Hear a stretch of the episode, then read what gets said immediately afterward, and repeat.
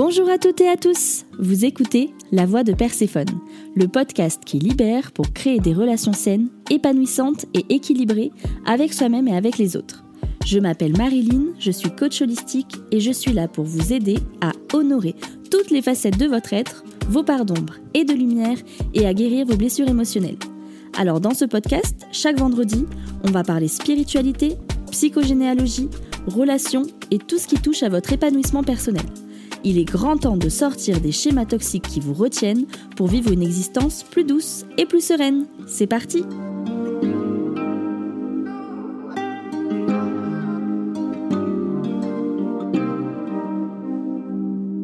Hello Bienvenue à tous sur ce nouvel épisode.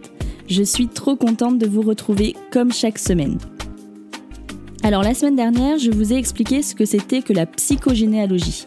Si tu n'as pas écouté l'épisode, je t'invite vraiment à le faire avant de passer à celui-ci, sinon tu risques de ne pas tout comprendre. Donc, vous l'aurez compris, ce que j'essaie de vous expliquer, c'est que pour entamer une analyse transgénérationnelle, donc ou un processus de psychogénéalogie, il faut vraiment être accompagné par un professionnel formé à cette pratique. Pour ma part, j'ai eu la chance de trouver un super espace quand j'habitais en Guadeloupe qui s'appelle Natural Trip et qui propose des thérapies de groupe en pleine nature. Alors, honnêtement, si vous avez jamais fait de travail sur vous, je vous conseille de commencer d'abord par de l'individuel. Euh, moi, c'est ce que je fais donc du coup avec mes clients. Pour l'instant, je suis qu'en individuel, car ça peut vraiment secouer. Mais moi qui avais déjà fait pas mal de trucs et qui adore plonger, franchement, j'ai trouvé euh, l'expérience à Natural Trip vraiment vraiment incroyable. Donc ce que je vais faire maintenant, c'est que je vais simplement vous raconter mon expérience telle que je l'ai vécue et ce que j'ai découvert de ma lignée maternelle. Et puis dans le prochain épisode, je ferai la même chose pour la lignée paternelle. Donc déjà, euh, la thérapeute qui nous accompagnait, il euh, faut savoir qu'elle était kinésiologue. Et euh, pour vous expliquer en gros ce que j'ai compris de la kinésiologie, je vais y arriver, mais je suis vraiment pas une experte en la matière, c'est que en fait c'est ton corps qui va s'exprimer et pas ton mental. Donc la kinésiologue, elle va faire plusieurs tests, elle va aller chercher des réponses dans, dans ce que ton corps va exprimer par des mouvements, des tensions musculaires, et là l'idée c'est qu'elle allait chercher la blessure sur laquelle on allait, on allait travailler et sur l'ancêtre à laquelle j'étais rattachée. Donc elle posait en fait des elle faisait des tests et euh, elle regardait si le corps validait en gros ce que moi j'avais, euh, avec quoi je venais. Euh, donc moi c'était vraiment tombé sur ma grand-mère et en fait on travaillait sur la blessure du sacrifice parce que en fait auparavant j'étais vraiment la meuf qui faisait passer tout le monde avant elle. du coup je tombais toujours sur les scénarios des personnes qui pouvaient en profiter et m'utiliser. Donc euh, j'ai dû faire en fait devant le reste du groupe l'arbre généalogique de ma grand-mère et j'ai pu avoir très peu d'infos vérifiées parce qu'elle est née au Vietnam, mais on a pu quand même comprendre pas mal de trucs. Alors pour rejoindre ce que je disais la semaine dernière, vraiment quand tu as besoin d'informations, les bonnes, celles qui sont justes pour toi et qui va te permettre de faire ce travail-là, l'univers va vraiment te mettre sur ta route les bonnes personnes pour te transmettre les informations. En tout cas, dans mon cas, c'est ce qui s'est passé. Il se trouve que mon oncle, donc le frère de ma mère, avec qui j'étais enfin avec qui j'avais très peu de contact, était parti lui-même à la découverte de nos racines au Vietnam quand il avait à peu près le même âge que moi. C'est-à-dire, moi j'avais 29 et je crois que c'était ça aussi. Du coup, euh, c'est lui qui avait vraiment le plus d'informations à ce côté-là. À ce jour, sache que ma mère pense encore que mon grand-père est breton, car pour venir en France, un de ses meilleurs amis officiers euh, de Bretagne lui avait donc donné son nom de famille pour que ce soit plus simple pour lui d'arriver en France. Ce qui fait que j'ai toujours eu un nom, français et pas un nom vietnamien. Et moi, ça m'a causé beaucoup de soucis d'identité quand j'étais enfant parce que du coup, ben, je subissais pas mal de racisme asiatique. Et je me souviens avoir demandé à ma mère, mais concrètement, je suis quoi? Comment ça se fait qu'on n'ait pas un nom vietnamien? Vraiment, je comprenais pas quoi. Alors, dans les grandes lignes de ce que j'ai compris de l'histoire de ma grand-mère, c'est qu'elle fut probablement vendue en Thaïlande lorsqu'elle était enfant. Alors, quand on te raconte l'histoire, on te dit qu'elle a été confiée à une famille très riche pour assurer son éducation, ce qui est certainement vrai sur le fond, mais quand tu t'informes sur le contexte du pays à ces époques-là, et en plus je sais que ça se fait encore maintenant, euh, ce serait vraiment pas étonnant qu'il y ait eu une transaction monétaire. Mais bon, de toute façon, c'est pas vraiment là qu'est l'importance.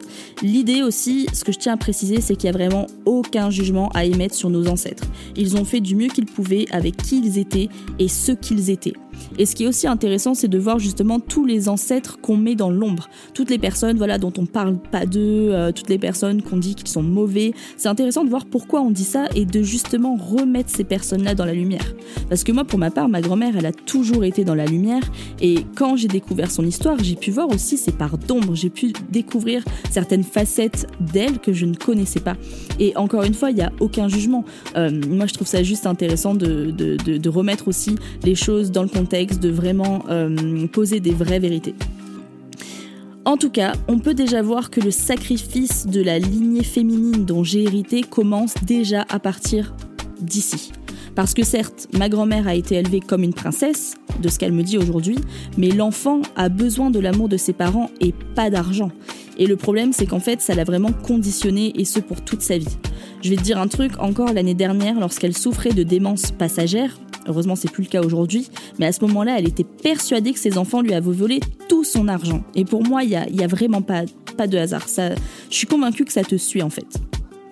Donc honnêtement, quand je vous dis que la psychogénéalogie, ça va loin, je l'expérimente encore aujourd'hui avec des clientes, avec mon entourage, et j'ai encore des surprises.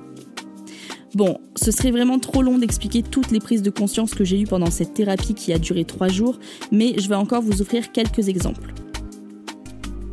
Comme je l'ai dit dans l'un des épisodes où je vous parle de mon histoire, euh, j'ai été abusée sexuellement par plusieurs hommes pendant ma vie de jeune femme, une fois à 21 ans et une fois euh, lorsque j'en avais 26 en voyage.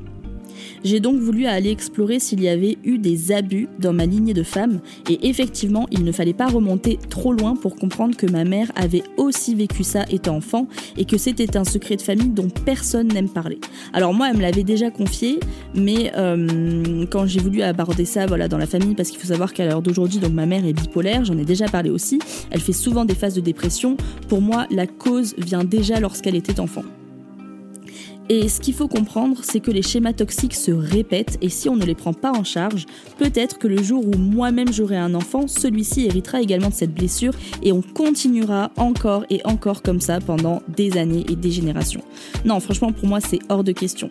Donc maintenant, vous vous demandez probablement, mais comment on fait pour s'en libérer? Comment on fait pour se libérer de ces schémas toxiques et de ces histoires vraiment pas cool qu'ont vécu nos ancêtres? Donc déjà, avant toute chose, je vais vous parler de quatre niveaux de compréhension qui sont fondamentaux pour se libérer d'une blessure émotionnelle. Ce qu'il faut comprendre, c'est qu'il y a entendre, comprendre, intégrer et incarner. Les deux premiers, entendre et comprendre, vous les connaissez. Moi-même, j'ai entendu, puis j'ai compris les blessures de ma mère depuis ma tendre enfance, puisque comme je vous ai dit, elle m'en avait déjà parlé en fait quand j'étais enfant. Mais pour vraiment intégrer et incarner, on peut pas le faire tout seul, c'est impossible parce qu'en fait notre cerveau et notre ego, il vient nous protéger de, de, toutes ces choses-là. Donc euh, c'est un peu comme euh, quand je vois des femmes aujourd'hui qui lisent des livres de développement personnel pendant 10 ans et qui s'étonnent de vivre les mêmes blocages alors qu'elles ont fait des liens et compris leurs blessures. Mesdames, investissez vraiment dans des accompagnements et je vous assure que vous économiserez du temps. Bon, j'en profite pour faire ma pub du coup, mais c'est vraiment vrai et je suis passée par là. Donc si je vous dis ça, c'est vraiment qu'il y a une raison. Je sais qu'on peut passer des années à faire des liens, à comprendre, à entendre, mais si vous voulez, vraiment vous libérer de vos traumas, il faut vraiment se faire accompagner. Donc plus, plus sérieusement, intégrer et incarner, ça ne se fait pas comme ça. Et croyez-moi, j'ai vraiment pas rigolé pendant ces 4 jours de stage. Il m'a fallu littéralement traverser, retraverser l'histoire familiale euh, jusqu'à vraiment la sentir dans mes tripes, vraiment aller chercher ces souffrances, toutes les pertes, les deuils, toutes les émotions qui n'avaient jamais été exprimées jusqu'à maintenant pour vraiment aller les intégrer et les incarner dans la matière j'ai dû vraiment littéralement pousser des hurlements et c'est pas une blague, hein. c'est pour ça qu'on se retrouve au beau milieu de la jungle, au milieu de nulle part, parce que sinon clairement je pense qu'on nous prendrait pour des fous, mais je vous assure, j'ai dû vraiment hurler comme j'ai jamais hurlé et ça venait vraiment des tripes. Et je peux vous promettre que mon ressenti à ce moment-là, c'est que c'était comme si c'était pas moi qui criais, mais mes ancêtres, vraiment toutes ces femmes qui n'en avaient jamais eu l'occasion. C'était fort, c'était puissant. Et moi, j'avais vraiment l'impression d'être comme un canal, comme un réceptacle qui vraiment permettait et facilitait cette guérison. Alors pour moi aujourd'hui, c'est un honneur. Mais je vais pas trop faire la meuf parce qu'au départ, je voyais ça plutôt comme un fardeau. Je vais pas vous mentir. Euh, moi, on m'avait déjà dit quand j'avais, je crois, 17-18 ans que j'avais tiré mes premières cartes, mes premières cartes de tarot. On m'avait dit, toi, t'es fait pour guérir ta lignée de femmes. Donc quand t'es jeune, tu, enfin, tu te dis non mais merde quoi, laissez-moi tranquille, j'ai envie de vivre ma vie, j'ai pas envie de, de m'emmerder avec ça. Mais vraiment aujourd'hui, quand je vois le métier que je fais, quand je vois toutes les femmes que j'accompagne qui passent de femmes sacrifiées à des femmes libres, indépendantes, qui osent et qui s'affirment, franchement c'est magique pour moi. Je me sens vraiment à la bonne place et je sais que je suis la bonne personne pour pouvoir le faire. Parce qu'il n'y a rien qui arrive par hasard. Notre âme, elle, elle choisit pas cette vie par hasard. Et je tiens vraiment à, mettre l'accent là-dessus, c'est qu'aujourd'hui, des femmes sacrifiées, mais il y en a encore tellement. Je pense vraiment à toutes celles qui se sacrifient pour leur travail, pour leur mari, pour leurs enfants, pour leurs parents, alors qu'en fait, elles rêvent peut-être juste de partir en voyage, de contribuer à quelque chose de plus grand, mais elles ne s'autorisent pas parce qu'elles sont en loyauté familiale avec l'histoire de leurs ancêtres. Et donc quand on parle de liens invisibles et de liens inconscients, on parle vraiment de ça. On agit tout simplement en répétition d'histoires qu'on ne connaît parfois même pas. Alors voilà, on arrive à la fin de cet épisode. Je voulais pas trop en dire non plus par rapport à l'histoire de ma grand-mère car ça lui appartient, mais l'idée c'était surtout de vous apporter et de vous transmettre des preuves à ce que moi je vous raconte, du moins ma vérité. Après, sachez que je n'impose jamais rien euh, en vous parlant de tout ça. Chacun prend ce qu'il a envie de prendre dans ce que je dis, mais je vous inviterai simplement à continuer à vous informer et à vous documenter sur le sujet si c'est quelque chose qui peut vous intéresser. La semaine prochaine, je vous parlerai donc de ce que j'ai réalisé par rapport à ma lignée paternelle et comment ça a pu influencer ma relation à l'argent. Et en attendant, bah, je vous souhaite tout simplement de passer un merveilleux week-end. Prenez soin de vous, prenez soin de vos proches et on se retrouve bientôt.